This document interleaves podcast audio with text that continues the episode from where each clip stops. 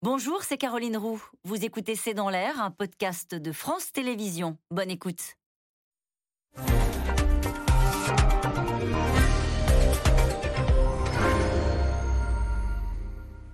Bonsoir à toutes et à tous. 2022 restera comme un excellent cru touristique. Les Français sont massivement partis un peu partout en France, avec bien sûr une préférence pour euh, le littoral. Et puis les étrangers sont venus en masse visiter notre beau pays, à commencer par euh, la capitale, Paris. Alors comment expliquer cette saison qui s'annonce record dans certains endroits? Quelles sont les tendances en matière de destination? Quels sont les ingrédients des vacances réussies? Qui sont ces touristes étrangers qui choisissent la France et pourquoi? Et puis posons-nous la question, à force d'être attractive et de conforter euh, son rang de première destination touristique mondiale, la France ne risque-t-elle pas de basculer dans le surtourisme? C'est le sujet de cette émission, de ce C'est dans l'air, intitulé ce soir Tourisme, la France affiche complet. Pour répondre à vos questions, nous avons le plaisir d'accueillir Philippe Moiti. Vous êtes professeur d'économie à l'université Paris-Cité, cofondateur de l'Obsoco, c'est une société d'analyse et de conseil. Et puis vous êtes l'auteur de la plateformisation de la consommation. Peut-on encore contrer l'ascension d'Amazon? C'est chez Gallimard. Maud Descamps, vous êtes journaliste économique à Télématin sur France 2. Emmanuel Soufi, journaliste au Journal du Dimanche, spécialiste des questions sociales. Et puis David Medioni, vous êtes journaliste, expert associé à la Fondation Jean Jaurès, co-auteur avec Jean Viard de l'an zéro du tourisme, penser l'avenir après la grande pandémie. C'est aux éditions de l'Aube. Merci de participer à cette émission en direct. Euh, Maud Descamps, on a intitulé cette émission La France affiche complet.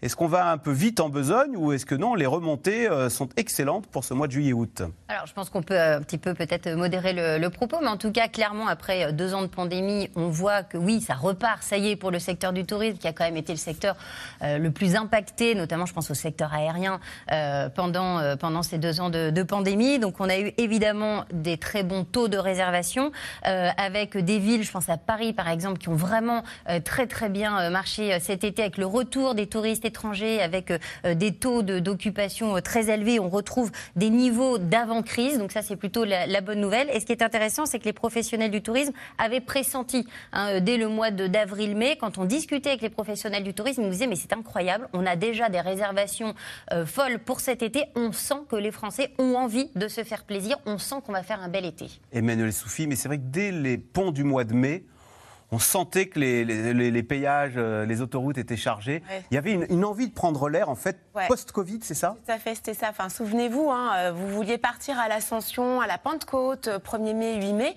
C'était impossible de trouver, alors, dans les grandes villes, donc à Paris ou en Ile-de-France, la petite nuitée dans un camping pas très loin, à la campagne. L'aspiration de bol d'air, elle, est, elle est clairement liée à deux ans d'enfermement, pardonnez-moi l'expression. Mais il y avait cette envie, alors aussi, de consommer, parce que les plus aisés ont on l'a vu, hein, le bas de laine a pu grossir assez fortement avec allez, 150, 200 ah. milliards d'euros d'économies ensuite euh, à la somme de possibilités de consommer au restaurant. que certains n'ont pas pu mettre voilà. dans les restaurants, tout, ils l'ont mis, dans mis les ailleurs, mais restaurants, sorties, musées, théâtre, euh, consommation festive, etc. Bon, bah, c'est logique. L'être humain est quand même un être humain qui euh, social, qui a besoin de voir du monde, qui a besoin aussi de s'oxygéner, surtout quand on a été bah, dans un appartement petit, en promiscuité, et dans une grande ville, que ce soit Paris, Marseille, Lyon, euh, Toulouse, etc. Donc oui, euh, comme vous le disiez, Maud, euh, en, en, dès le mois de mai, ils avaient des taux de réservation qu'ils n'avaient jamais eu avant, par le passé. C'est-à-dire que les gens ont anticipé le besoin de se faire plaisir durant l'été, en anticipant peut-être une rentrée beaucoup plus... Voilà. Après, il va falloir voir voilà, les, le, le, compte dans le rouge. Mais Ça. Philippe Moati, vous confirmez, le budget vacances c'est un budget important, presque dans tous les sens du terme. C'est un budget important de façon monétaire, et puis c'est important parce qu'on y tient. C'est pas quelque chose qu'on a envie de sacrifier. Absolument. Parce qu'il y a quelque chose de paradoxal dans cette affaire, c'est que le premier semestre a été marqué par une baisse du pouvoir d'achat des ménages. Ce qui est très rare hein, dans, dans l'histoire économique du pays. Hein. Une baisse absolue du pouvoir d'achat des ménages, qui s'est traduite par une baisse de la consommation, amorti, parce que les ménages ont pris un peu sur leur épargne, ils se sont endettés, hein, le, le, le, crédit de consommation se porte bien. Donc Comment ça se fait qu'on se lâche comme ça sur les vacances? Eh bien, euh, on essaie de mesurer à l'Obsoco l'appétence des Français pour les différents postes budgétaires et dans nos enquêtes très régulièrement, on leur dit ben, qu'est-ce que vous feriez d'une rentrée d'argent inattendue? Une grosse rentrée d'argent inattendue. On leur propose une vingtaine de postes et les trois postes qui sortent gagnants, quelle que soit la manière dont on pose la question et le moment où on la pose, ce sont dans l'ordre. D'abord et avant tout, l'épargne, le remboursement des crédits et des dettes. Bon. Ce qui en dit long sur l'état d'esprit des Français quand même. Mais numéro 2, les vacances et les voyages. Et très près derrière, et quelquefois même ça s'inverse, les travaux dans la maison. En fait, il y a des vases communicants entre les vacances et les travaux. Les deux sont des postes qui sont associés à une très forte appétence en matière de Le cocooning, mais j'ai aussi envie de prendre l'air. Oui, et les, travaux dans la maison, on en a fait beaucoup. Beaucoup auparavant, pendant la période du confinement. Tout ce qui est relatif à la maison a été boosté. Hein, et, et comme ça y est, c'est fait en quelque sorte, bah, ça libère des marges, de, manœuvre pour aller se faire plaisir sur ce poste euh, vacances et, voyages. D'autant qu'effectivement, il ne faut pas l'oublier, hein, euh, pour certains, la crise sanitaire a été l'occasion de faire grossir leur patrimoine, leur, leur bas de laine, et donc il y avait des ressources à dépenser. Le, budget, que le budget vacances, c'est quoi? J'ai lu en préparant l'émission que c'était en gros un mois de salaire, hein, c'est à peu près ça C'est un mois de revenus, ça dépend C'est variable, ça dépend vraiment du niveau de vie du, foyer. Et, et, là, il ne faudrait pas qu'on oublie quand même que, le, notamment la crise sanitaire, a conduit euh, à peu près 30% des foyers à voir leurs conditions financières se dégrader. Ceux qui n'ont pas beaucoup déconsommé et qui ont perdu du revenu. Et cela, ils ont affronté l'été avec un revenu qui s'est contractés, c'est plutôt en bas de l'échelle sociale et ce sont ceux qui se prennent en pleine face l'inflation. Donc ne généralisons pas, je pense que pour une partie des Français, les vacances, ça a été plus compliqué, peut-être qu'ils ne sont pas partis. Et s'ils sont partis, ils ont dû se serrer la ceinture. David Medioni, en tous les cas, on a vu que dans les aéroports, ça a été le bazar. Euh, comme quoi cette envie de voyager, même de voyager loin, elle est toujours là. Tout ce qu'on avait raconté ici, d'ailleurs, euh, sur le monde d'après, euh, la honte de voler, la fin du secteur aérien, en fait, on s'est complètement trompé en, en est reparti plein pot, euh, plein gaz. Bah, ça, illustre le fait que les prophéties auto-réalisatrices ne se réalisent jamais. Hein.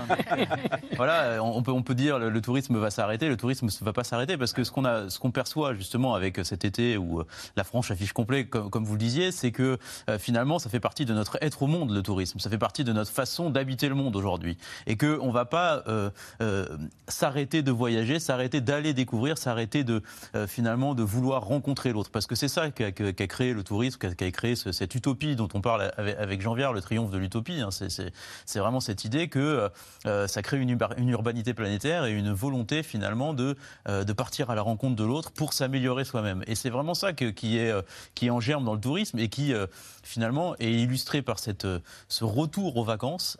Il y a cette idée que bah, finalement, euh, ça fait partie de nous et ça nous manquait en fait. Et donc, euh, il va falloir réfléchir demain, euh, comme ça a été dit un petit peu, c'est comment on régule le tourisme parce qu'on ne peut pas rester exactement comme avant. Effectivement, c'est la, honte ah. de, prendre l'avion, ainsi de suite, le dérèglement climatique et, l'effet du tourisme sur. Il faut réguler un petit peu cette appétence, cette, cette, envie de vacances que nous avons et un réfrigérateur. Tout à fait, il faut, il faut réguler. C'est une des, des, idées qu'on développe dans, dans, le bouquin avec, avec Jean Viard, c'est réguler de manière numérique les outils numériques peuvent nous aider à, réguler euh, le, tourisme, mais parce que sinon on va se retrouver avec une régulation euh, par l'argent, par, euh, par les... on, va en parler de toute façon du, tourisme. Jusqu'où hein, Est-ce qu'il est bon de, viser les 100 millions de, touristes, puisque c'est l'objectif qu'avait fixé Laurent Fabius? Euh, Mode Descamps? Ce qui est intéressant, c'est qu'on pensait qu'avec la pandémie, en effet, on voyagerait autrement. Et quand on voit où sont allés les Français cet été, on est revenu à nos bonnes vieilles habitudes. quand vous voyez les images des plages de la Côte d'Azur, c'était les mêmes images il y a 4-5 euh, ans. Donc finalement, euh, on a très très peu changé euh, nos habitudes. Eh justement, donc on, l'a dit, hein, après deux années marquées par le Covid, les professionnels du tourisme ont retrouvé le sourire.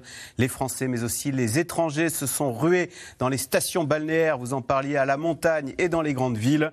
Seule ombre au tableau, le manque de main d'œuvre qui a parfois pénalisé les hôtels et les restaurants. Sujet d'Alexandre Malesson et Stéphane Lopez. Cet été, Paris revit. Après deux ans et demi de pandémie, la capitale française retrouve enfin ses touristes internationaux. We are about to get to the Musée d'Orsay. So the Louvre covers everything from the antiquities to 1848. Uh, Un soulagement pour Walid Belgali. Ce guide retrouve une activité normale après plusieurs mois d'incertitude. Décembre, janvier, on avait un peu peur, notamment par rapport au, à Omicron et, euh, et, au fait que voilà, ces deux dernières années ont été terribles. Et puis on a vu à partir de mars un, énormément de réservations, euh, des flux euh, de touristes arriver. Et là, cet été, c'est la folie. C'est bon, c'est génial en vrai, mais on, on, a du mal à, à, répondre à la demande. So this church is from 558 originally. Cette famille d'Américains savoure un voyage hors des États-Unis, c'est une première depuis le début de la pandémie. Maintenant, les gens se sentent libres de voyager davantage et d'aller visiter d'autres endroits, surtout à l'étranger, puisque jusqu'ici on allait uniquement aux États-Unis et maintenant on peut aussi aller en Europe pour apprécier nos vacances.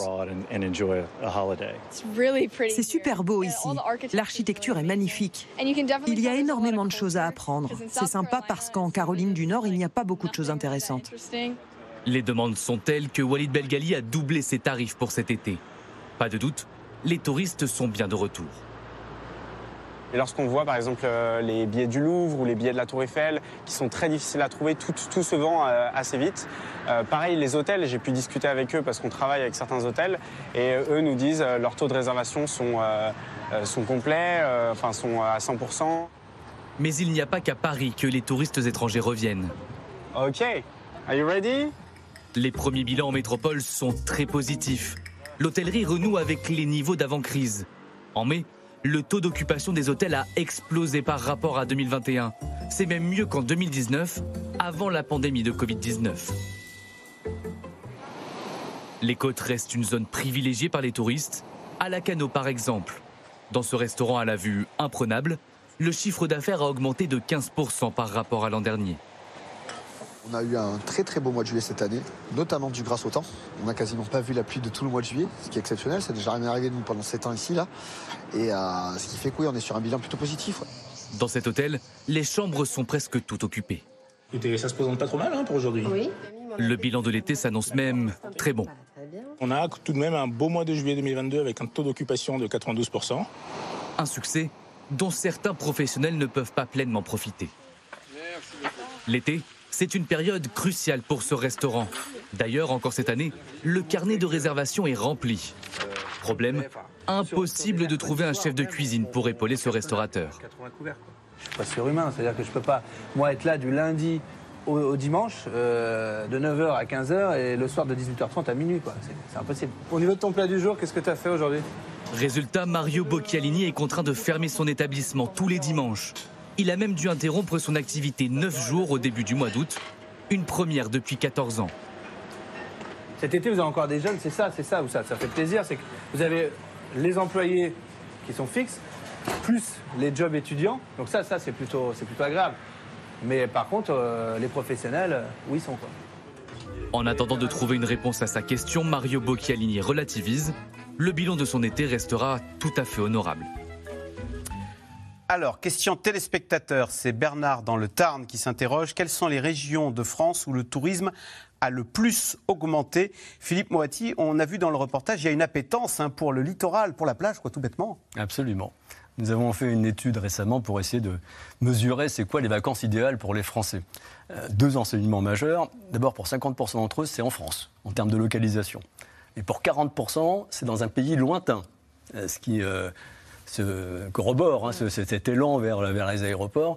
Et, euh, et c'est beaucoup plus chez les jeunes encore. Les jeunes ont une appétence pour les destinations lointaines considérable. C'est pour ça qu'on reparlera peut-être du bilan carbone des vacances, mais c'est pas sûr que ça va arrêter. euh, la, les- la les fameuse honte de voler, elle ne touche pas tous les jeunes. Ou en tous les cas, elle ne... On, la ressent. On la, on la surmonte. Voilà. Voilà. Voilà, on, la- on la met dans sa poche et on, on prend l'avion quand même. Ensuite, euh, les vacances idéales en termes de, contenu. Alors c'est très éclaté. hein. Il faut, bien comprendre que euh, les Français face aux vacances, c'est les Français dans leur mode de vie en général. Donc c'est une fragmentation. Il n'y a, a pas une tendance générale. Il y a tout et son contraire. C'est- très fragmenté. Et malgré tout, ce qui ressort en priorité, c'est la plage, le soleil, la mer. Ça, c'est l'image d'épinal des vacances. Mais pas loin derrière, il y a se retrouver avec la famille et les amis. C'est le moment de, de- de- la convivialité, de renouer les liens avec ses proches, avoir du temps à passer avec les proches. Et ça, c'est une inspiration très profonde qui, qui dépasse d'ailleurs le- le- la question des vacances. Et la troisième dimension, c'est le contact avec la nature. Voilà. Alors quand on est capable de combiner ces trois éléments, certains territoires sont capables de vous offrir la mer, la plage, le contact avec la nature dans un cadre où on peut se retrouver entre amis, et bien là vous faites bingo. Alors, la plage, mode quand on a entendu euh, un restaurateur à Lacano dire Ah, bah, maintenant c'est fantastique. Enfin, c'est- malheureusement très triste, mais lui, il disait il n'a pas plu au mois de juillet. On a, on a vu les, les ravages d'ailleurs que ça aura causé. Mais est-ce qu'il y a un arbitrage euh, Méditerranée, Atlantique qui est en train de se faire en faveur de l'Atlantique? Alors, on voit la Méditerranée reste quand même une destination très très, privilégiée euh, euh, des Français. je pense qu'il y a une espèce de tradition. On est aussi très sûr de la météo. Euh, quand vous partez sur la Côte d'Azur, vous êtes sûr d'avoir très peu de pluie. mais oui, il y a, de toute façon, le tourisme se développe de plus en plus dans de nouveaux territoires. Je pense à la montagne. Pendant la pandémie, la montagne a cartonné parce que les Français ont découvert la montagne l'été. eh bien, cet été, on voit encore que la montagne marche très très bien avec la canicule, ça va devenir une destination ah. de plus en plus prisée. La canicule change la carte touristique. Bien sûr, ça, on sait qu'au-dessus de 2000 mètres d'altitude, on va avoir un, climat euh, plutôt euh, agréable, on n'aura pas de, problème de, surchauffe. Et donc, je pense aussi qu'il y a de plus en plus de Français qui vont se tourner vers la montagne. Et ça, c'est plutôt de belles perspectives de développement euh, touristique pour ces régions-là. D'accord. Est-ce que, à l'inverse, on parlait tout à l'heure du pouvoir d'achat des Français. Est-ce que, du coup, on a modifié Est-ce que ça a influé sur les destinations touristiques? On est allé moins loin ou on a peut-être est-ce que les, 2 euros le litre d'essence euh, ça, a changé euh, les destinations? Je crois qu'on parle de. Euh, je crois que les Français sont partis en moyenne à 5 heures de distance de chez eux, donc 5 heures de, voiture. avant les vacances, on était quand même à un litre d'essence à plus de 2 euros. Là, ça, a rebaissé. Mais c'est clairement un arbitrage que certains ont fait.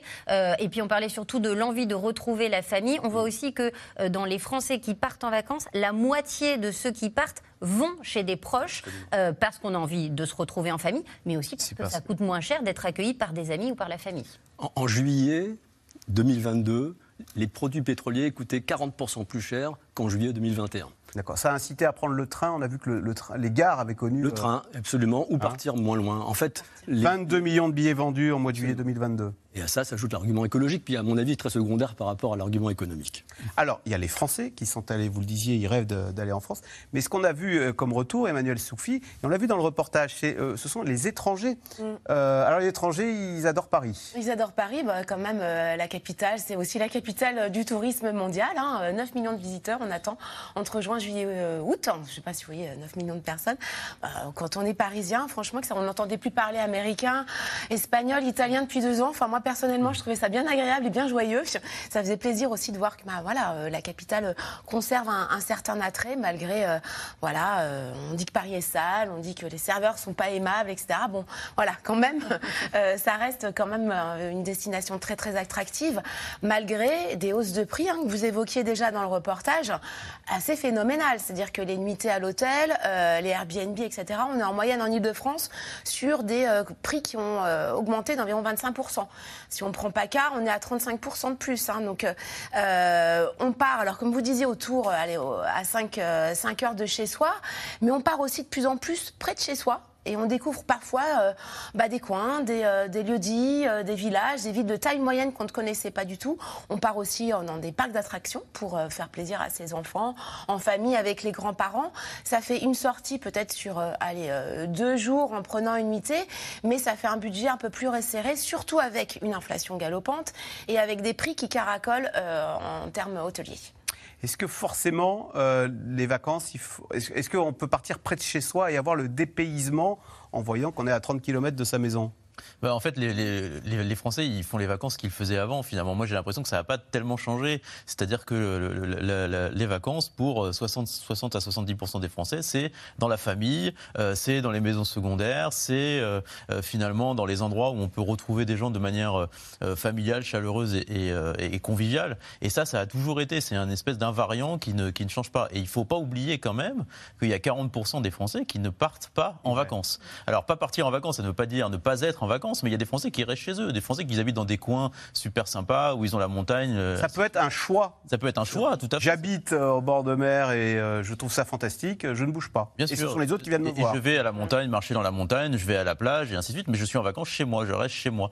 Et, il y a vraiment cette dimension importante à prendre en compte quand on, étudie les vacances des Français, c'est que finalement, ce qui se passe, c'est qu'il y a à peu près 9 millions de Français qui partent à l'étranger chaque année dans des années normales. les autres restent en France ou dans des, dans des territoires à, 5 heures de route maximum. Donc peut-être que cette année, on va voir le bilan qui va, qui va, qui va être fait, mais finalement, peut-être que ça sera plus que 3 heures de route, ou peut-être qu'ils auront roulé à 110 sur l'autoroute au lieu de 130, parce qu'ils économiseront 25% de leur budget de carburant, par exemple. Je ne sais pas. Mais en tout cas, euh, en, en, étudiant les vacances des Français, je pense qu'il faut aussi avoir cette, cette, euh, cette donnée de 40% ne partent pas. Et mais est-ce qu'on peut s'aérer sans partir? Est-ce qu'on peut se dépayser sans partir? Est-ce que le changement de rythme, rien que le changement de rythme, le fait de ne pas se lever, d'aller travailler, de profiter de chez soi, de prendre soin de son chez soi, comme on a fait pendant le confinement, ça a été aussi une manière tout simplement de casser la, routine du, quotidien. Et puis, ceux qui habitent dans des, dans des grandes villes, c'est aussi l'occasion de découvrir la ville dans laquelle on, habite et puis de faire des activités un peu différentes. Donc, tout est évidemment dans l'état d'esprit dans lequel on se met en fait pendant cette période de repos. Euh, Philippe Moati, euh, on parlait tout à l'heure des Américains euh, qui sont revenus, il y a les Européens. En revanche, est-ce que les Chinois ne sont pas là à cause du Covid, les Russes ne sont pas là pour les raisons qu'on connaît? Est-ce que on sait que la globalisation a pris un coup dans l'aile avec les tensions commerciales avec la Chine et la Russie. Est-ce qu'on peut envisager qu'ils ne reviendront pas ou qu'il il, il va falloir s'habituer à un tourisme sans Chinois et sans Russes pendant longtemps? Difficile de vous répondre. La question, elle est essentiellement géopolitique. Euh, si on interroge le chinois de la rue ou le, russe moyen, je pense qu'il a énormément envie de venir visiter la France et, notamment Paris.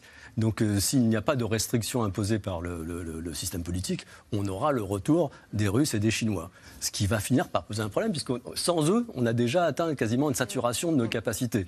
Donc si les Chinois qui continuent de s'enrichir, qui sont de plus en plus nombreux à pouvoir voyager à l'étranger, si les Chinois reviennent en masse euh, en France et notamment à Paris, on va avoir saturation de capacité. Et je ne suis pas sûr qu'on se réjouisse alors d'être une capacité, une, ville qui a une telle attractivité touristique. La globalisation, David euh, Medioni, du tourisme, elle est inéluctable malgré les tensions géopolitiques, les problèmes de bilan carbone hein, euh, euh, dont on parlait quand on traverse l'Atlantique ou, il est difficile, comme disait Philippe, de, faire, de faire des, prévisions sur, sur ce point-là. Moi, je pense qu'évidemment, ils reviendront parce que ça fait partie aussi de leur ADN. Comme je le disais tout à l'heure, ça fait partie de notre être au monde collectif aujourd'hui, mondial et globalisé de, voyager. Euh, après, euh, l'enjeu maintenant euh, pour les pouvoirs publics, mais pour aussi les professionnels du tourisme et puis finalement pour tous les citoyens qui s'intéressent à cette question, c'est de savoir comment on régule cette question-là. C'est-à-dire que, évidemment, les Chinois vont revenir s'il n'y a pas de guerre entre la Chine et Taïwan ou ainsi de suite les Chinois vont revenir. Donc comment on fait pour réguler ça? Comment on fait pour que le Louvre soit pas saturé? Comment on fait pour que les calanques de Marseille, elles, soient, soient pas saturées non plus? Et comment on fait pour euh, faire un tourisme qui soit euh, plus peut-être sobre, je ne sais pas si c'est le bon mot, mais en tout cas, euh, qui soit régulé, parce que sinon, ce sera un tourisme qui sera régulé par l'argent, et ce qui sera accessible, comme au 19e siècle, qu'aux populations les plus argentées on, voit que ce tourisme de masse vient se heurter à un, autre problème qui est le problème climatique. Et on l'a vu cet été euh, dans les gorges du Verdon, sur le lac de Serpenson. Ce sont des endroits où il n'y avait pas d'eau, donc il n'y a pas eu d'activité euh, de, loisirs, donc pas d'activité économique cet été. Et donc on sent que ça va être un vrai problème aussi pour les professionnels. Est-ce qu'à long terme, euh, ce sont des professionnels du tourisme qui vont devoir se relocaliser? Est-ce qu'il va falloir également mettre des quotas à ces endroits-là? On voit que ce sont deux problématiques qui sont vraiment en train de, de s'imbriquer. Oui. Moi, ce qui me sidère, si vous voulez, c'est que finalement, on est là aujourd'hui euh, dans une saison touristique qui est, belle, mais que finalement, le, ministre du Tourisme reste un ministre, un sous-ministre dans, le gouvernement, qu'il est, euh, euh, comment dire, associé au petit commerce et qu'on voit le tourisme que par le prisme commercial. Alors que le tourisme est une politique culturelle aujourd'hui, que finalement, il faudrait allier ministre terre du tourisme et ministère de la culture, penser le tourisme de façon planifiée et pas de façon juste, ah bah tiens, on a fait 100 millions de touristes, c'est super, on est content. C'est pas ça euh, D'autant que qu'il faudrait mener. Économiquement, mode camps, le tourisme, c'est euh, un secteur qui génère énormément de rentrées de devises, euh, largement excédentaire, hein, puisque la France est la première destination touristique mondiale, et qui pèse 7% du, PIB. Donc, euh, c'est un, je veux dire, la, France a un point fort, on peut dire euh, l'aérien, le, luxe et le tourisme, non? Ce sont des emplois non délocalisables. Hein. C'est 2 millions d'emplois. Et pour certains territoires, c'est indispensable. la seule activité. C'est le tourisme. Après l'hôpital public, vous voyez. Donc, c'est, ah voilà, il y a des questions sans doute effectivement de répartition. C'est pas tant de, de lutte contre le tourisme de masse que, de, que d'étalement du tourisme en fait. C'est-à-dire que par exemple, on parle aujourd'hui de démarketing. Alors euh, voilà, c'est ne plus marketer un territoire. Alors Etretat le fait. Donc euh, on ne communique plus sur les falaises qui, à force d'être foulées hein, par les touristes, commencent un peu à s'effriter. Mais on va communiquer sur la côte d'Albâtre. Ah, Dire aux gens, eh, regardez, allez un petit peu ailleurs parce que là on commence un peu à étouffer. Puis même le territoire, la faune, la flore euh, commence à s'abîmer d'avoir un, surcroît de, visiteurs. Mais par contre, et l'expérience est déceptive du coup en plus. Pas forcément parce que vous, il y a de très jolis coins en fait à côté. non mais je veux dire quand vous arrivez ah bah dans un, oui, vous trouvez plus une place en terrasse, qu'il y a trop de monde, que voilà tout est trop cher, etc. Alors parmi les gagnants de cet été, les campings ont fait le plein, une formule synonyme de vacances moins chères pour beaucoup d'entre nous, car vous allez le voir, la question du pouvoir d'achat est bien sûr au cœur des préoccupations des vacanciers. Reportage dans le Pas-de-Calais de Anne Maquignon avec Marion Devauchel. Une cheminée sur la carte des vacances. Le décor est peu banal et pourtant, ce petit camping à 15 km de Calais affiche quasi complet. Bonjour Ça va? Jean-Claude et Marie-Dominique sont en vacances depuis début mai. Ils louent ici un emplacement à l'année. C'est à seulement 15 km de chez eux. Ici, c'est pas trop, pas trop coûteux, ça va. Le terrain, il est abordable. Quel son prix? Parce que si on va en, bas de la France, c'est pas la peine. Parce que qu'est-ce qu'on paye ici à l'année, là-bas, c'est pour 8 jours. Plus les frais d'essence, ceci, cela. Euh. Partir moins loin, pour éviter de passer tout l'été dans leur appartement sans balcon ni terrasse. Mais malgré les vacances, les contraintes du quotidien restent les mêmes. On achète vraiment qu'est-ce qu'on a besoin. Regardez, on fait un plein, on n'a pas grand-chose dans le caddie, on arrive dans les 100 euros passés. Hein, franchement. Bah, l'année passée, on sortait beaucoup, on allait euh, à la pêche, euh, on allait dans des endroits, tout ça, quoi. Et là, avec l'augmentation de l'essence, euh, on est comme tout le monde. Hein. À la retraite depuis plusieurs années, ils touchent l'équivalent d'un SMIC chacun. Pas suffisant selon eux quand on a travaillé toute sa vie. Papa est là, viens ici. Jean-Claude a un message pour le président Macron. Il donne moins aux riches. Parce qu'il dit c'était pas un président des riches, mais désolé. D'une génération à l'autre, les mêmes difficultés du quotidien. Deux points à jeu. Pour changer d'air, Gladys, Julien, Pierre et Chloé n'ont fait que 40 km. C'est vraiment pas cher ici? Euh, bah nous, euh, pour les deux tentes et euh, trois nuits, on a payé 40, même pas 45 euros. C'est vrai que c'est pas mal. Quelques jours de vacances seulement. ça serait pour du pédalo pour quatre personnes. Pour une heure, s'il vous plaît. Pour une heure? Ouais. Et un budget bien ficelé. Après l'essence, le camping et les courses, le peu qu'il leur reste leur permet de s'offrir quelques activités. On essaye d'économiser quand même, mais on fait attention, mais on essaye de profiter euh, des journées. Puis en ce moment, c'est ensoleillé, du coup, on fait surtout beaucoup d'activités euh, en rapport avec l'eau. Ils ne sont pas encore dans la vie active, tous étudiants, mais déjà conscients et inquiets de ce qui les attend.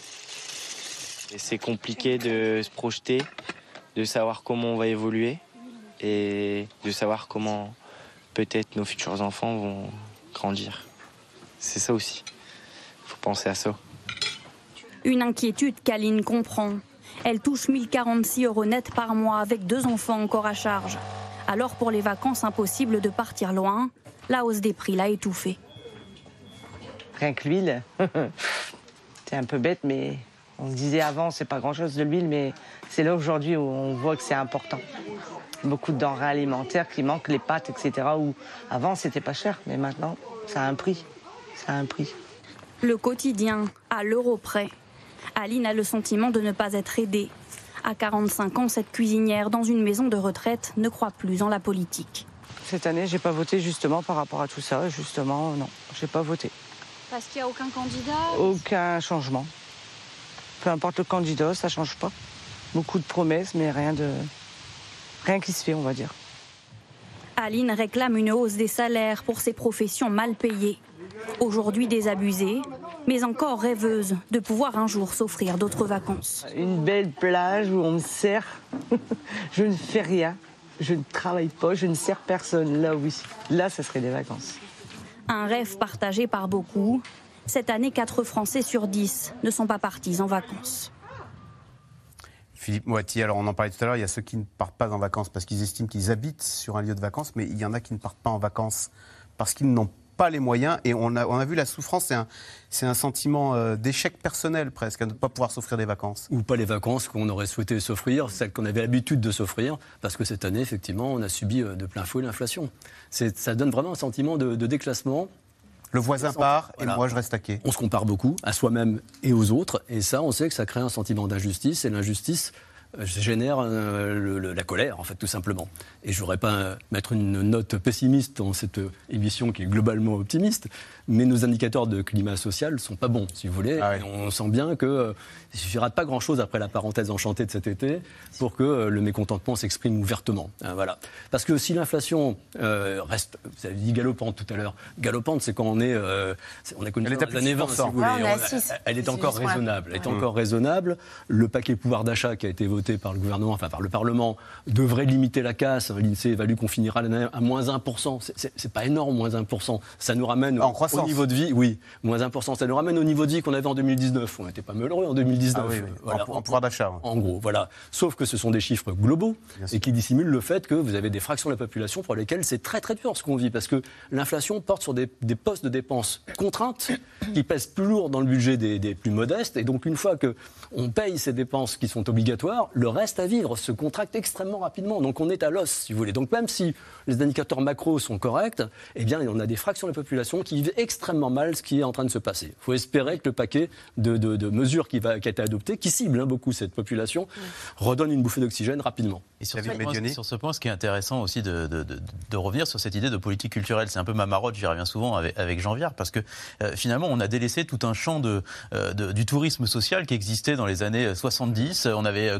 des, possibilités pour les jeunes des quartiers de partir en vacances, de découvrir l'amour, de, des colonies de vacances. Ensuite, on est passé de 4 millions Pourquoi il y a plus de colonies de vacances, à 1 million. Ça a été divisé par 3 depuis les années. Ça a été divisé par 3 parce qu'il y a 30 ans. de politique de, municipale pour, pour les colonies de vacances. Il y a, on a délaissé complètement ce chantier-là au niveau euh, national et au niveau euh, gouvernemental de, politique publique, au sens politique publique. Et puis, euh, il ne faut pas se cacher non plus. Les Français ont de moins en moins envie d'être brassés les uns avec les autres. Et, et ce tourisme social, c'était aussi une façon de brasser la population et de, faire de la rencontre à travers des, des, profils différents. Et on a oublié complètement cette, cette dimension-là. Et c'est aussi ça qui crée la défiance, qui crée le, finalement le sentiment d'échec quand on part pas en vacances et qu'on ne peut plus partir en vacances. Parce qu'avant, il y avait au moins cette, espèce de, de, matelas qui permettait de, à, des, des, gens euh, défavorisés de pouvoir accéder aux vacances et d'accéder On est loin finalement, si vous voulez, de l'image euh, des, des, congés, payés, des pour congés payés, pour tous. Quoi. Et c'est malheureux, quelque part. Question téléspectateur mode Descamps. Euh, sur quoi les Français ont-ils rogné pour faire des économies pendant les, les vacances Est-ce que le succès du camping, c'est l'une des réponses justement à ces budgets serrés? Bien sûr, le camping, c'est moins cher hein, que de louer une maison, que d'aller à l'hôtel. le gros, gros carton pour le camping cette année, en plus 26% de réservations pour le mois de juillet. Donc on sent qu'il y a une vraie appétence. Après, il y a une vraie culture aussi française hein, du camping. Ça a toujours très bien marché. Les Français aiment aller au camping. C'est aussi euh, la vie en plein air. Et puis euh, aujourd'hui, on fait du camping un peu différemment. On plante la tente, mais il y a aussi euh, un peu, il y a les cabanes, il y a les sortes de mobilhomes améliorés, etc. Donc il y en a un peu pour pour tous les goûts. Et ça permet ben, d'avoir un, budget un peu plus restreint sur le logement. Et puis bah, à côté, on peut se faire plaisir pour les, la restauration, par exemple, dans certains coins. les restaurateurs ont vu que les budgets nourriture de leurs euh, clients avait euh, bien augmenté. Donc on a eu envie de se faire plaisir euh, à table. Et puis les activités aussi pour les enfants, les activités nautiques, voilà, tout, tout ce qui est loisirs. Je pense que les familles n'ont pas voulu rogner là-dessus parce que les vacances sont synonymes de loisirs. Si on part et qu'on ne peut rien faire, ben, dans ce cas-là, on ah peut acheter chez, soi. Alors même si Emmanuel Soufi, enfin, mode des camps en parlait, les campings ils, ont pas mal monté en gamme. Hein. Je mets un petit bémol, pardon, mode sur le camping, euh, genre euh, vacances low cost. Euh, c'est en train de devenir des clubs. Parce ça que ça devient un peu des clubs et puis ça devient surtout des concepts. Hein. C'est-à-dire, vous avez le camping western, vous avez le camping enfin, écolo, tout, tout, un tas de trucs. Et aujourd'hui, si vous regardez un, un mobilhome, et ben, c'est parfois un budget plus important que si vous louez une maison à plusieurs et que vous partagez les frais. Voilà. Donc il y a le camping où je plante ma tente sur un emplacement et puis il y a camping où j'ai un mobilhome avec trois chambres. Alors l'espace va pas être très très euh, très abondant, hein. il est quand même assez réduit, mais le camping aujourd'hui en fait facture finalement dans le prix à la nuitée toutes les activités qu'on va trouver sur place, le club pour occuper les enfants, les ados qui vont pouvoir se retrouver le soir parce qu'il y a une fête d'organiser, les tournois pour les parents, enfin vous voyez tout un tas d'activités qui sont venues enrichir euh, la gamme, enrichir l'offre et enrichir le prix. Donc euh, voilà, sur le camping aujourd'hui, vous avez quand même des campings un peu de luxe à 1500 euros la semaine surtout en bord de mer. Est-ce qu'on peut dire que le camping, finalement, maintenant, qui ressemble à des clubs de vacances, ils sont entrés en compétition justement avec ces clubs qu'on avait sur le pourtour méditerranéen, en Espagne, en Tunisie ça.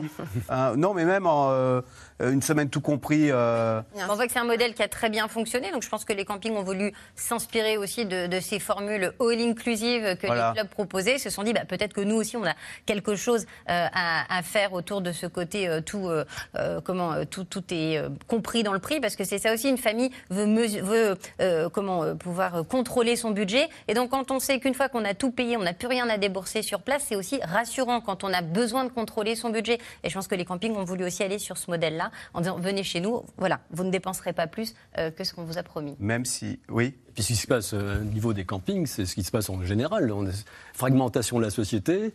Euh, Dans le commerce, c'est frappant. hein. Le, commerce de masse laisse place à un commerce hyper spécialisé. C'est le drame de la grande le- distribution. Hein. Oui, donc le, le camping, comme le- globalement l'ac- le- le- l'accueil de, de- de vacanciers, se segmente, se fragmente, euh, épousant la fragmentation de la société. C'est rien, rien que de très normal dans tout ça. Hum, hum.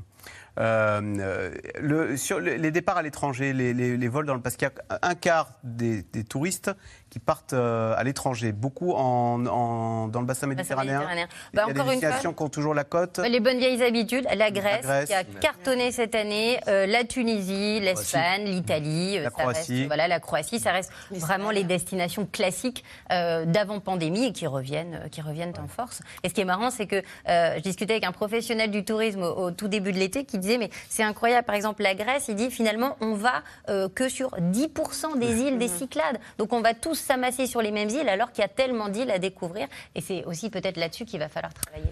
Eh bien justement, on en arrive à cette question du surtourisme. Si la plupart des professionnels se réjouissent du retour des vacanciers, les désagréments liés au tourisme de masse gênent parfois le quotidien des habitants. Surpopulation, incivilité, pollution sont le lot des destinations les plus prisées. Sur l'île de Majorque, en Espagne, les élus locaux tentent de limiter l'afflux euh, des vacanciers. Reportage à Majorque euh, de Constance Meyer et Dominique Lemarchand. Sable blanc et mer Azur, Majorque est sans doute l'un des joyaux des Baléares. Sur ces plages chaque année, 12 millions de touristes viennent profiter du soleil et pour certains, des nuits festives, comme ici à Magalouf, au lieu de la fête et des excès, où la fin de la récré vient de sonner. Interdiction de boire dans la rue ou d'être torse nu. Ne pas porter de vêtements dans la rue. Amende 400 euros. C'est ridicule. Crier, se battre ou importuner les passants, 400 euros d'amende Oui, je comprends, c'est juste. Car de ce que j'ai pu voir hier soir et ce soir déjà, les gens deviennent fous ici. Une frénésie et un tourisme de masse que les autorités veulent enrayer pour dessiner les contours d'une nouvelle carte postale. Ce que nous souhaitons, c'est plus de qualité et à partir de là, ne plus se soucier de combien de touristes viennent, mais qu'est-ce qu'ils consomment et combien ils dépensent. Perdre en quantité, gagner en qualité. Les maîtres mots de la stratégie du gouvernement des Baléares. Il vient d'approuver une série de décrets pour limiter l'afflux de touristes et contraindre les hôtels à revoir leurs installations. À terme, 40 000 chambres hôtelières doivent disparaître. Il y avait des projets de chambres hôtelières qui allaient se faire jusqu'à l'entrée en vigueur du moratoire. Leurs créations ont été suspendues. On ne peut plus en faire de nouvelles pendant 4 ans. On reste avec celles qu'on a déjà. Et on essaye aussi de faire en sorte que les hôtels mettent en place une économie circulaire. C'est désormais obligatoire avec cette loi. Ils vont devoir organiser un système de recyclage des déchets et d'économie d'eau et introduire sur leur carte des produits locaux. Pour l'instant, seule une dizaine d'hôtels a pris le tournant d'un tourisme plus vertueux. Comme cet établissement haut de gamme, posé dans un écrin de verdure, au nord de Majorque. La grande différence, c'est que nous avons sur 200 hectares 31 chambres. Ça n'a rien à voir avec les hôtels sur la côte où sur 100 mètres, il y a 400 chambres de touristes. C'est une différence abyssale. Ici, l'électricité est produite grâce à des panneaux solaires et un système de géothermie. Des équipements qui permettent d'économiser jusqu'à 70% de la consommation de l'hôtel en été et de chauffer l'une des parties les plus énergivores. On peut chauffer la zone du spa jusqu'à 46 degrés.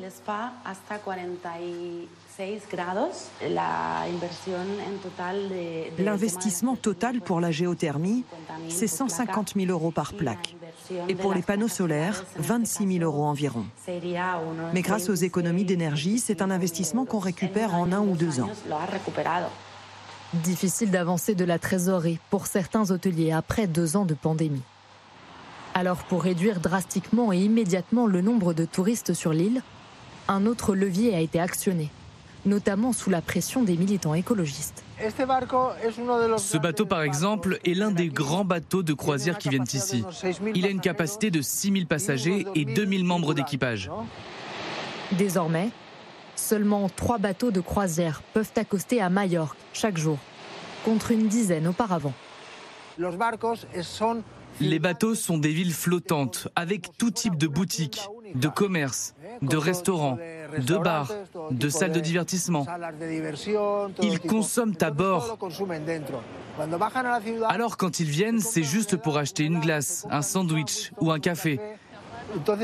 Ils n'aident pas l'économie de la ville. Au contraire, c'est pire. Tourner la page du tourisme de masse à Majorque est un pari ambitieux. Le secteur représente près de la moitié du PIB de l'archipel des Baléares. Alors, question téléspectateur, mode décan. Quand on parle de tourisme de masse, de quoi parle-t-on exactement?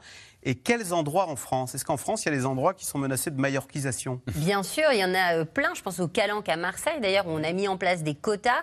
Euh, il y a des calanques toutes petites où il y avait 3000 personnes. Il faut prendre un ticket comme chez le boucher. Alors, il faut s'inscrire. Il faut s'inscrire et montrer son inscription quand on arrive. Il y a une petite guérite là et il faut montrer son, son billet en disant voilà, j'ai réservé pour venir. Et pourquoi? Parce que les calanques commençaient à ressembler à, un hall de Ah, gare aux heures noir de monde. Et puis c'est surtout que euh, les gens marchent partout en dehors des sentiers, donc ça abîme les racines, ça abîme la pinette, donc ça abîme la nature. Et puis surtout, est-ce que vous avez envie de vous retrouver à 3 cm de votre voisin euh, sur, euh, voilà, sur une plage? Ça n'a aucun intérêt. Donc pour préserver aussi la beauté, la tranquillité et le fait de vraiment apprécier un lieu, on est obligé euh, de mettre des quotas. Un peu comme dans un musée, quand vous allez voir une exposition et qu'il y a beaucoup trop de monde, vous n'appréciez plus le tableau. Eh bien, il y a beaucoup de, de musées maintenant qui ont mis en place des quotas. Eh bien, pour les lieux trop touristiques, c'est aussi ça qui est en train de se mettre en place. David Medioni Oui, ce qui se passe à Marseille, c'est révélateur. C'est-à-dire que là, aujourd'hui, c'est 400 personnes par jour. Euh, il vaut mieux aller une fois sur les calanques euh, à 400 plutôt que trois fois à 2000, parce qu'à 2000, vous n'avez pas de place pour mettre votre serviette, c'est c'est infernal, vous abîmez le lieu et, et, et vous y retrouvez pas. Et, et finalement, c'est- ça pose la question de, de, de, de la régulation, de la, du courage politique de euh, faire cette régulation. Euh, dans les calanques à Marseille, ils ont eu ce courage politique. Il n'y a pas tous les endroits de, de- du monde n'ont pas fait ça. Mais c'est c'est ce qui s'est passé aussi en Thaïlande avec la, plage, la fameuse plage plage de Leonardo DiCaprio. qui a été, euh, qui a été donc dans, dans le film. Elle a été ensuite euh, euh, ravagée par le tourisme. Ils ont réparé la plage. Ils ont rouvert la plage et ils ont été obligés de la fermer définitivement parce que euh, le surtourisme avait euh, tué cet endroit. Donc finalement, est-ce qu'on veut tuer les plus beaux endroits du monde ou est-ce qu'on veut euh, réfléchir de manière globale et, et collective, voire même européenne, à une politique du tourisme qui permettrait à chacun de pouvoir aller dans ces endroits-là? On n'est pas obligé d'aller quatre fois au Louvre dans sa vie, on peut y aller que deux fois et réserver sa place et, et faire une expérience du Louvre euh, correcte, agréable, avec une, une vision sur les tableaux et ainsi de suite, plutôt que d'attendre avec son téléphone devant la Joconde. Il y a quelque chose quand même à réfléchir et qui, euh, qui doit se mettre en place aujourd'hui. Mode décan, David Medioni parlait de l'influence du cinéma sur cette malheureuse plage de Thaïlande qui a été ravagée du coup par les bateaux de touristes.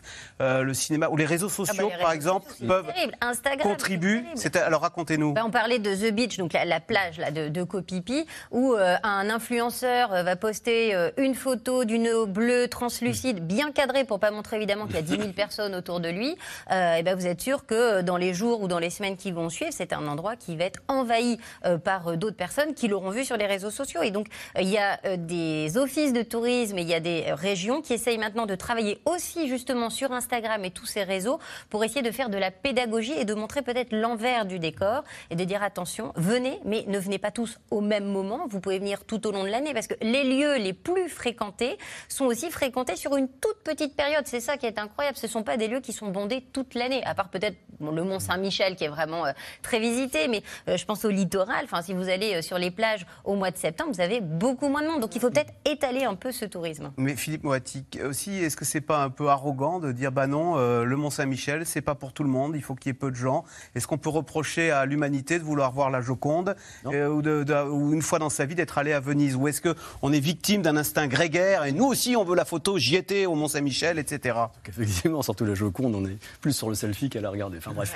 Mais euh, non, pourquoi le refuser? Le, le- le vrai danger, enfin la, la vraie question, c'est de savoir comment on régule. Le reportage qu'on vient de voir sur Majorque montre qu'il y a quand même une tentation à faire le tri entre les touristes et euh, quand, quitte à en avoir moins, en avoir des plus rentables. Donc euh, on risque vraiment d'avoir une, une sélection par l'argent, tout simplement, un tourisme plus haut de gamme. Il y a plusieurs destinations qui jouent déjà ça. Zanzibar actuellement est en train de développer un tourisme haut de gamme, haut de gamme, donc euh, très écolo, mais haut de gamme. Donc je suis beaucoup plus favorable à l'idée de quotas que euh, une logique de marché hein, qui régulerait uniquement par les prix. Quoi. Mais alors Emmanuel Soufi, parce qu'au fond on, on parle de surtourisme, mais on pourrait aussi parler de démocratisation du tourisme. Le tourisme Moi, je pour préfère en fait ce mot-là parce que euh, les vacances pour tous, hein, c'était les congés payés, hein, certes, euh, Ouais. 36, mais c'était aussi euh, d'avoir euh, son appartement à la mer pour pas cher. L'Espagne a beaucoup, beaucoup, beaucoup construit.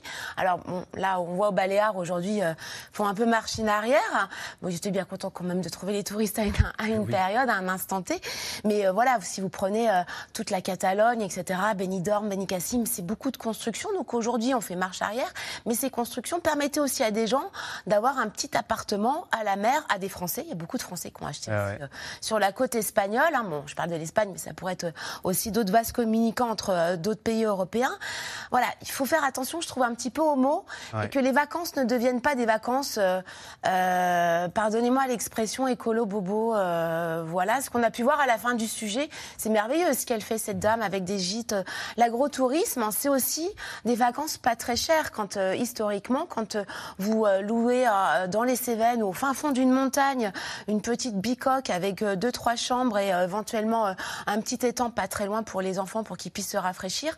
Avant, c'était pas très cher. Donc aujourd'hui, voir arriver un marché beaucoup plus haut de gamme avec une affiche écologique et qui n'est pas euh, en fait pour toutes, euh, tous les porte-monnaies, moi j'avoue que ça me, ça me- ça me peine un peu quoi. David Medjani, vous parliez de la régulation et de, hein. de filtrer justement les touristes. Par l'argent. Vous avez vu la Nouvelle-Zélande, le ministre euh, du tourisme de Nouvelle-Zélande, euh, M. Stewart, qui, qui ne, il ne veut plus maintenant que des touristes riches dans son pays. Il dit l'offre touristique ne doit pas être tournée vers des individus qui voyagent dans le pays avec 10 dollars par jour et des nouilles instantanées en guise de repas. Oui, oui, mais c'est très juste ce que disait euh, Emmanuel, c'est que finalement, on est, on est, on est face à, un choix aujourd'hui stratégique euh, en tant que pays euh, pour la France, je parle pour la France, c'est de savoir si on veut une régulation par l'argent ou une régulation par euh, le- les outils du numérique et par une politique publique. Euh, évidemment, moi, mon, mon- mon souhait, c'est que ça soit une politique publique qui permette justement de, de- de se dire, bon, bah, 400 personnes dans les, dans les calanques, parce qu'il y a des scientifiques, des, des, des, des- des- des spécialistes qui ont dit que c'était la bonne, la bonne idée, c'est mon avis, c'est la bonne voie. Euh, en revanche, si on, si on est sur cette idée que le tourisme doit être rentable et doit juste rapporter de l'argent, à mon avis, on va créer encore plus de défiance, comme disait tout à l'heure Philippe, et, et ça va, et ça va encore euh, finalement alimenter toutes les, tous les ressentiments euh, qui existent aujourd'hui dans ce pays. Donc, euh, euh, dans, dans le livre, on essaye de, de- de tirer une métaphore sur euh, finalement le, le tourisme, penser le tourisme comme une boîte de nuit. Euh, une boîte de nuit, on a envie de- d'y être, mais pas qu'il y ait non plus trop de gens. On a envie de pouvoir danser tranquillement, de pouvoir partager un verre, ainsi de suite. Et ben peut-être que le tourisme doit Il y a s'inspirer. toujours un peu de, de queue hein, dans les bonnes boîtes Il y a de toujours nuit. dans les bonnes il faut, un peu de rareté. Il faut un peu de rareté pour, pour, pour finalement pouvoir Ça se accéder mérite. ça se mérite, exactement. Et, aujourd'hui, si on a envie de garder euh, cette, cette volonté de découverte euh, du monde entier, eh ben peut-être qu'il faut, euh, euh, au niveau européen, au niveau euh, français, euh, réfléchir vraiment à cette euh, régulation par le numérique, par les outils du numérique, avec des, quotas, avec euh, des, euh, euh, des, façons de voyager un peu différentes. Peut-être qu'on pourrait imaginer, je sais pas, une grande politique ferroviaire européenne euh, sur comment aller à Prague, euh, de Paris à Prague, euh, sans prendre l'avion et en, imaginant des trains, des lignes européennes. Ça, ferait, ça créerait de l'emploi, ça serait parfait pour tout le monde et ça serait une, bonne. Il paraît que euh, la SNCF veut relancer, ça se développe, hein, les lignes de nuit. euh.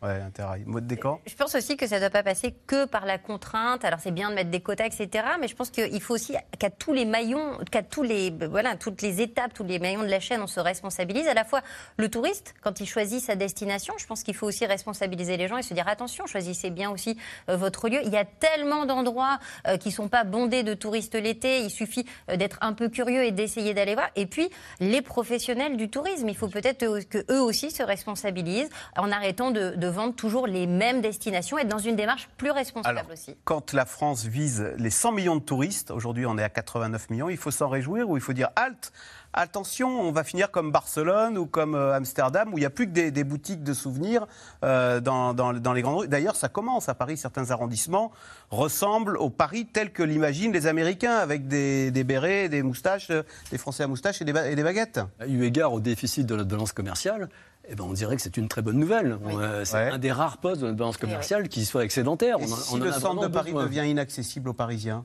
comme c'est le cas de- du centre de Porto Non, mais c'est un, un vrai, un vrai problème, surtout que le, le Paris touristique est, finalement très, très petit en réalité. Et on est déjà très proche de la congestion. Mais on, on- on- on- on est proche de la congestion parce que justement, il n'y a aucune euh, politique de régulation et de, de réflexion autour du tourisme. C'est-à-dire, qu'est-ce que- qu'est-ce qu'on fait pour les logements Airbnb dans Paris? Comment, comment, on, comment on gère les choses? Comment on, fait sorte- Airbnb, bonne ou mauvaise chose alors? Ben, euh, Il y a un ça, agrément maintenant hein, pour Airbnb. Il faut se faire Oui, il y a un agrément pour Airbnb, Ouais. mais voilà, et comment on fait pour gérer ça? Donc euh, la ville de Paris a, a gagné contre Airbnb, effectivement. Euh, comment on fait pour gérer les logements Comment on fait pour gérer les accès aux musées Parce que si Paris devient insupportable, les touristes ne reviendront plus, parce qu'à un moment donné, ça sera insupportable. Et d'ailleurs, la mairie de Paris commence à dire qu'au fond, euh, visiter Paris, ben, ça n'est réservé plus qu'à une élite fortunée. Je cite l'adjoint au, tourisme de la mairie de Paris. Je ne veux pas d'une ville inabordable où les, touristes, où les touristes des classes populaires et les jeunes n'ont plus les moyens de se loger. Mais c'est déjà le cas. hein. Enfin, franchement, il faut, cas, faut bien ouvrir sûr. un petit peu les yeux. Euh, quand vous êtes euh, euh, des jeunes, euh, euh, vous venez d'avoir euh, 18 ans, vous faites votre premier voyage, je ne suis pas sûre que vous le fassiez euh, à Paris. Vous allez le faire sur des zones pas de camping. euh, plus... euh, non, il n'y a pas de camping. Mais après, il faut aller sur les bords de Marne, il y en a. Mais euh, ils vont aller dans des destinations un peu moins coûteuses. Donc Barcelone, on en parlait, Valence, euh, euh, Madrid ou euh, euh, l'Europe du Nord. On sait que c'est aussi, euh, bah, si vous prenez Copenhague, c'est des villes extrêmement chères en termes euh, d'accès à la restauration, etc. Donc euh, je ne suis pas sûre que, voilà, que ce soit le premier voyage qu'on fait quand on vient d'un autre pays européen. Et quand dans on est la jeune. hein. conception qu'on a eue du Grand Paris, je pense que c'est un, un oublié, ça. On n'a pas pensé dans le Grand Paris à élargir. Le seul projet qui rentre dans cette logique-là, c'était Europa City. Et je vous rappelle que, euh, pour des Ah bah, bonnes raisons, hein, le- ça a été annulé parce que c'était une artificialisation des sols trop Et ça aurait désengorgé euh, sur le plan des loisirs et de la culture euh, la- la- le cœur de la capitale. Maud Descamps, on parlait de du, du phénomène Instagram ou Netflix. hein, euh, Paris aussi bénéficie. Émilie in beaucoup. Paris. Émilie Paris. terrible. Euh, le- du coup, alors on, en prof- on, on ne sait pas s'il faut s'en réjouir ou s'en lamenter, mais c'est vrai que le Mont Saint-Michel aussi euh, est plein de touristes étrangers. Euh, euh, le- le- la, Joconde, il y, a que, il y a très peu de Français finalement. Le Louvre, il y a très peu de Parisiens qui y vont. Alors je ne sais pas si proportionnellement, euh, finalement, il n'y a quand même pas plus de touristes euh, euh, français qu'étrangers qui viennent au Louvre. Après, tout dépend des périodes de l'année. Alors oui, bah, bien sûr qu'il faut se réjouir d'être une des premières destinations touristiques au monde. Après, ce qu'on disait, c'est comment on fait ce tourisme, qu'est-ce qu'on met en place, qu'est-ce qu'on propose aussi aux touristes qui viennent chez nous? Et il faut proposer du tourisme pour les gens qui ont de l'argent, bien sûr, et puis il faut proposer aussi de quoi accueillir les gens qui en ont moins, et tout ça de manière beaucoup plus responsable. Et euh, c'est ce que je disais, peut-être un peu plus étalé dans le temps. Euh, on- ça, c'est un sujet qui revient toujours, mais qui ne bouge pas. C'est est-ce qu'il faut que tout le monde parte en même temps l'été? Il y a plein de pays dans lesquels les vacances sont décalées. Ça permet d'avoir moins de bouchons, ça permet d'avoir euh, moins de consommation d'eau, par exemple, au même moment dans des régions où il y a de la sécheresse. Euh, bon, bah là, c'est peut-être un sujet qui va revenir maintenant sur, euh, sur la table. Quand vous parliez, ça c'est une, une source pour. euh, crucial. Pour moi, c'est crucial. C'est un des éléments très très fondamentaux de- de- d'une politique du tourisme demain. C'est-à-dire comment on éla- élargit la période euh, de touristique, comment on fait en sorte que euh, les régions ou les lieux touristiques communiquent justement sur les bons moments pour venir chez eux euh, et qu'on étale tout ça? Mais ça, ça, ça demande une réflexion planifiée, pas une réflexion comme ça euh, euh, sur le coin d'un bureau d'un sous-ministère. Ça demande une réflexion planifiée.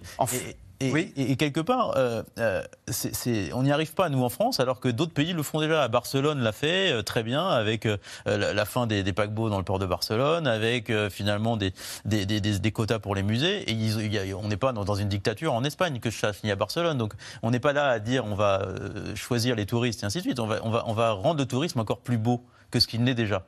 C'est une, une urbanité collective et culturelle mondiale et on va le rendre encore plus beau en le rendant plus agréable. C'est ça l'idée du, du, quota, de l'élaboration de la plus grande période et ainsi de suite. En fait, Philippe Moiti, on se rend compte depuis le début de cette émission qu'il y a deux types de vacances. Il y a les vacances découvertes, tourisme, on va dans un lieu. Euh, euh, alors pour se prendre en photo, etc., ou pour le découvrir, l'apprécier. Euh, et puis il y a les vacances famille dont vous nous parliez tout à l'heure. Est-ce que l'un prend le pas sur l'autre ou est-ce que les deux s'équilibrent et au fond les Français sont friands des deux On fait les deux en même temps. On fait les deux. Non, non. Euh, je, mets de côté les escapades de week-end qui ont généralement le, comme finalité d'aller visiter un site en particulier. en général, on fait des vacances en famille et dans le cadre des vacances, on va visiter un parc d'attractions et on va visiter le site touristique mm. qu'il faut absolument avoir vu là où on est. Ça, c'est très clair. Mais une manière aussi de réguler tout ça, c'est peut-être de faire comprendre qu'on peut vivre des vacances sans bouger de chez soi. Euh, et, notamment en offrant des infrastructures de loisirs à proximité, en permettant aux gens de s'adonner à, des activités qu'ils ne pratiquent pas au cours de l'année, en étant accompagnés, en accédant aux infrastructures. Hein. Vous savez, les Français sont des adeptes des, loisirs actifs, des choses où on fait avec ses mains, faire soi-même. Eh bien, on peut passer de formidables vacances à bricoler, à jardiner, etc. Mais simplement, il faut, il faut, l'accompagner et puis il faut changer la mythologie qui accompagne ce qu'on entend par le mot vacances. On, l'a évoqué tout à l'heure. Vacances, c'est vacances, ça veut dire partir euh, dans notre imaginaire. Non, on peut vivre des vacances. Prendre son auto et les, les bouchons de la N7. Voilà. on, peut, on, peut faire euh, des vacances immobiles, simplement en changeant radicalement d'activité. Et je ne parle pas des perspectives lointaines, mais qui risquent d'arriver très vite euh, vers nous, avec le virtuel. Euh, quand on ah, des vacances, avec sa souris Vacances dans le métaverse. Vous y croyez, ça? Le cauchemar. Ah oui. oui, oui, oui, j'y crois, j'y crois, j'y crois absolument. moi, je vous laisse mon billet. Hein. Ah, on visiterait New York avec son, son casque comme ça Remarquez. Non, non, non, on vivra des aventures, on va se ah. dépayser complètement sans quitter euh, son domicile. Bon, retour sur Terre avec une sélection de vos questions. C'est tout de suite. Alors, Frédéric, dans le Vaucluse, peut-on imaginer dans les années à venir la généralisation du tourisme éco-responsable, voire d'un écotourisme de masse? C'est toute la question qu'on s'est posée sur le monde d'après. Mm. Euh, c'est une chimère ou il faudra la manière forte pour l'avoir, ce tourisme éco-responsable? Dans une de nos enquêtes, on a posé la question à un échantillon de Français dans quelle mesure la, la, question de l'impact environnemental est un critère important dans vos choix en matière de vacances? 60% nous disent oui, c'est un critère important seulement 17% un critère très important. Puis on a creusé, on a fait une étude plus récemment sur les jeunes et l'avion. Et là, on leur demande de, quels sont les critères qui déterminent le choix du mode de transport. Ben, je peux vous dire que le tout dernier critère, ah. c'est l'impact environnemental. Donc voilà, euh, donc c'est un peu ce qu'on observe globalement. Voilà, c'est ce qu'on observe globalement au niveau de la consommation. Il y a une sensibilité environnementale population qui croît. Mais dans le passage à l'acte, il y a encore beaucoup à faire. Et puis c'est peut-être régulateur, là encore, de, forcer un peu les choses, hein, à forcer les, ceux qui organisent les vacances à intégrer ce critère dans leur offre, et puis à sensibiliser les, les, consommateurs, y compris dans le système de prix d'ailleurs. Ouais. On voit que l'écologie, on est pour tant que ça ne nous coûte pas plus cher. Et donc c'est comme les voitures électriques qu'on voyait aujourd'hui, la différence entre le prix d'une voiture électrique et le prix d'une voiture thermique. Il y a beaucoup de gens qui ne peuvent pas se les payer. Alors que dans l'absolu, euh, oui, on imagine que tout le monde est à peu près pour avoir une voiture moins polluante. Bah, les vacances, c'est pareil. Tout le monde, évidemment, a envie d'être dans un écologe où euh, l'eau est recyclée, euh, où on n'est pas les uns sur les autres, etc. Mais si vous comparez les tarifs, ça n'a rien à voir. Et donc ça reste encore un tourisme de gens privilégiés. Mer, montagne, campagne, ville, qui tire le mieux son épingle du jeu ça correspond à différents types de vacances, ça. Hein, euh. Oui, mais alors moi j'aurais envie de dire quand même la montagne, parce que c'est ce que vous évoquiez tout à l'heure, Maud. Et ça, on l'a vu très bien au printemps déjà, euh, le besoin de euh, se ressourcer, d'être en contact avec une nature qu'on sait précieuse parce qu'on la voit s'abîmer, disparaître, s'effilocher. Donc je, je, trouve que la montagne est devenue vraiment quelque chose. La moyenne montagne, pas forcément d'aller aux arcs, etc., mais redécouvrir des villages des Vosges, dans le Jura, les Cévennes. Hein, franchement, il y a une, une attraction très forte sur les, euh, sur les Cévennes, sur l'Ardèche, euh, Mercantour, etc. Donc pour moi, en fait, euh, le gagnant, si on, prend l'expression ainsi, depuis ces dernières années, oui, je pense que c'est tout ce qui est... Vous des arcs, vous êtes pas loin de penser que finalement les stations de ski ont plus d'avenir l'été que l'hiver Peut-être bien. Et d'ailleurs, il faudrait vraiment qu'elles y pensent de plus en plus. Elles y pensent. Et elles, elles, le, font tout à fait. On va faire du VTT sur les, les, anciennes pistes. Mais c'est super. Essayez, vous verrez. on, voit aussi que la, montagne, finalement, offre peut-être cette idée des vacances d'avant, où il y a une vraie mixité sociale. Je ne sais pas si vous avez déjà fait de la randonnée. Sur les chemins de randonnée, on croise toutes sortes de gens, euh, de tous les milieux sociaux. Et il y a peut-être aussi ça dans les activités de nature qu'on trouve à la montagne, c'est que, eh bien, il n'y a plus cette euh, séparation entre les classes sociales et on retrouve cet esprit d'avant. Alors, question, les touristes français sont-ils plutôt bien perçus? Souvent, on est perçu comme, euh, je vais faire le cliché, hein, arrogant, parlant mal français. euh, oui. Donne pas de pourboire. Parlant mal l'anglais. Parlant mal l'anglais, pardon. oui, justement, parlant trop bien le français. Oui, non je, je passe. Euh, On n'a pas d'études. Non, pas d'études, mais oui, on n'a on n'a pas bonne réputation, ça, ça, ça, c'est sûr. J'ai pas l'impression que ça. Et on dépense pas assez. pour- On est tous Et on- Ah, et oui. oui. Enfin, il y a Pas de pourboire. Oui, Et pas de pourboire, mais parce qu'il y a parfois des modes euh, voilà, culturels dont, dont les Français sont pas tout à fait au courant. Qu'en Espagne, il faut laisser quelque chose. Aux États-Unis, on le sait. Mais voilà, donc c'est pas forcément fait exprès non plus. Puis après, euh, les Français, quand même, ont envie de, de découvrir un pays ou une région où ils sont. Donc, ils vont quand même consommer, aller au restaurant, faire des euh, musées, etc. Il y a d'autres touristes européens qui arrivent la caravane pleine. Et ça, je n'irai pas les citer. Ah, bah ça aussi, c'est un cliché, hein, c'est les Hollandais. Ah, bah, allez dans les campings de la Drôme, vous verrez. Ah c'est ouais pas des clichés. Bon, On est tous très le bien. mauvais touriste de quelqu'un, de. Voilà, c'est ça. On a toujours un pied à une. Félix, dans la Loire-Atlantique, malgré la pénurie de personnel en hôtellerie et restauration, les résultats du tourisme sont très bons. Comment est-ce possible?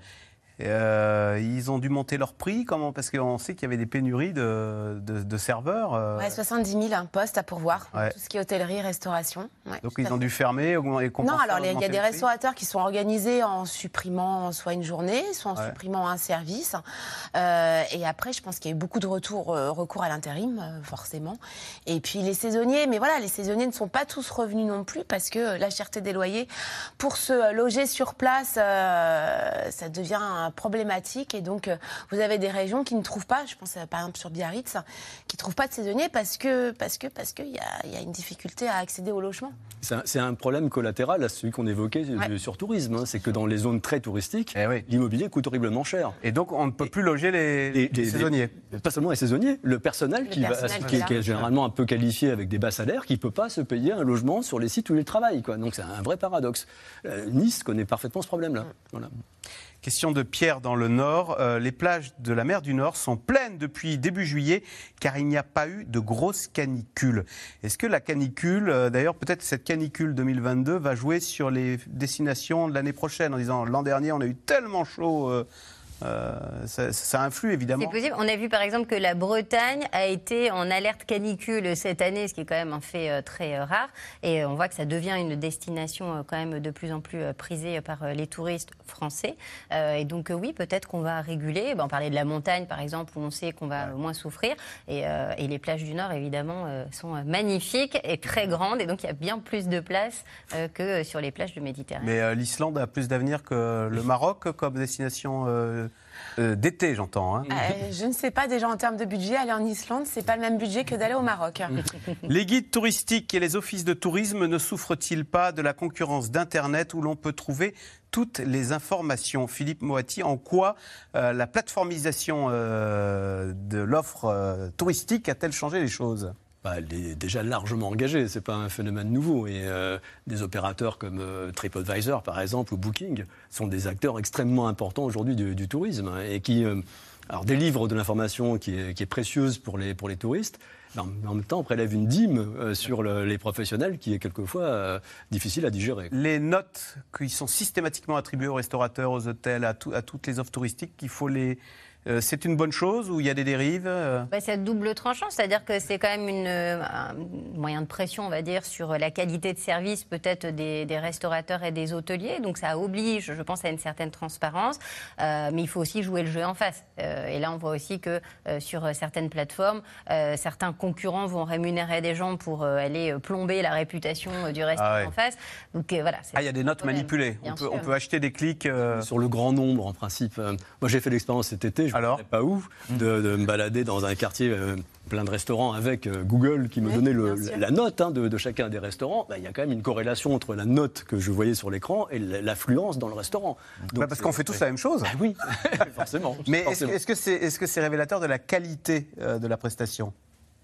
A priori, oui. Si les avis sont sincères, c'est révélateur de la qualité. Une mauvaise note, en général, elle est, elle est justifiée. Voilà. Alors, les touristes russes viennent-ils en France? Alors ça, il faut avoir un visa euh, pour venir en France. Euh, bon, euh, c'est un problème, c'est qu'il n'y a, il y a plus de visa accordé. Euh, les, les Chinois également ont des difficultés. C'est un problème d'ailleurs l'obtention de visa pour de visa touristique ou non? Voilà, puis en plus la Chine, c'est vraiment extrêmement compliqué. hein. Ils sont toujours en politique zéro Covid, et c'est euh, quasiment impossible de pouvoir quitter le territoire. Et alors d'y revenir, le chemin de croix est tel que vous vous demandez même si ça vaut vraiment le coup de partir. Mode des camps, je parle sous votre contrôle, mais je crois qu'au Galeries Lafayette de Paris, c'est les Chinois, c'était la moitié du chiffre d'affaires, hein, la moitié Oui. des recettes. Ça, c'est très compliqué, hein, du coup, pour les, les magasins de, de luxe. Euh, même si le luxe a quand même fait euh, un- un- une très bonne, très bonne année, euh, on voit, oui, que c'est une clientèle qui, qui manque et il va falloir compenser. Alors, Est-ce que le portefeuille des Américains, qui eux viennent en nombre, va permettre de, de compenser? Il faudra voir à la fin de l'année pour le bilan. Alors, Philippe Moati, vous, avez- vous en avez parlé, ça a aiguisé la curiosité d'un téléspectateur. À l'heure du tout numérique, le tourisme virtuel se développe-t-il? Non. Mais ça, voudrait dire quoi le... si c'est au présent, Alors, faites-nous rêver un peu. Le, le tourisme virtuel. Non, non, mais je ne sais pas si ça fait rêver, c'est peut-être un cauchemar en l'occurrence. hein. mais c'est vrai qu'avec les promesses du métaverse, on pourra se plonger, mais de manière immersive. C'est ça, physiquement, avoir le sentiment en fait, de physique Et d'immersion. se balader dans les rues de New Voilà, York. alors c'est soit pour faire du tourisme à l'ancienne, on visitera virtu- euh, virtuellement New York, soit c'est pour vivre une vie parallèle. Et euh, les vacances, c'est aussi l'évasion, c'est casser la routine du quotidien. Donc le métaverse nous promet de- de- de- d'avoir une existence parallèle à celle qu'on a, et donc ce désir d'autre chose, on va pouvoir le vivre de cette manière-là. Donc, je me balade en forêt avec euh, le- des, des- des sentiments de, de Ouais, fraîcheur. ça dépendra ce que je- ça sera. euh, On aura le menu si vous voulez. hein. Si vous voulez effectivement balade zen dans la forêt, ben, vous l'aurez. Si vous voulez avoir le train fantôme, ben, vous l'aurez. Si vous voyez, Et ça sans- sera. Je ne sais pas si vous vous rappelez du film Total Recall. Ah, bien sûr. Euh, Ouais, voilà, on choisissait ce, ce- ce type de vacances et puis voilà, c'était parti. Et Schwarzenegger. Avait Voilà. un film de Spielberg sur, sur le métaverse, je sais plus Exactement. comment il s'appelait, mais Re- Ready Player One. Exactement. Justement, il y avait vraiment cette, cette double vie à Double travers le métaverse euh, Encore un écho. euh, autre chose. Un écho à ce que vous avez dit, Philippe Moati. Euh, c'est Alexia. Fin des vacances, virgule. Début des contestations sociales. Vous pensez que vous avez des signaux qui vous font dire que Ouais, je vais vous en donner juste un. Euh, en en février 2019, on était en plein dans la, la crise des Gilets jaunes. Quand on comptabilisait les gens qui se disaient Gilets jaunes et ceux qui les soutenaient, on avait 60% de la population française. On a reposé la question au mois de juin, on est à 60% encore. Ah ouais. Ça n'a pas bougé. Ça n'a pas bougé. Et avec globalement une attente de changements radicaux dans la société qui est, euh, qui est très élevée. Donc- et on sait que les questions de pouvoir d'achat, c'est, c'est- c'est- ça crée de, une irruption de, de colère. Il suffit de rajouter, par Les- exemple, une, une réforme, réforme des des retraites. Réforme des retraites. Et vous avez le cocktail. euh, voilà. Et ce sera le sujet d'un autre, d'autres C'est dans l'air. Merci beaucoup d'y avoir participé. Vous restez sur France 5 et on se retrouve euh, demain pour une nouvelle émission. Bonne soirée. À demain. C'était C'est dans l'air, un podcast de France Télévisions. Alors s'il vous a plu, n'hésitez pas à vous abonner. Vous pouvez également retrouver les replays de C'est dans l'air en vidéo sur France.tv.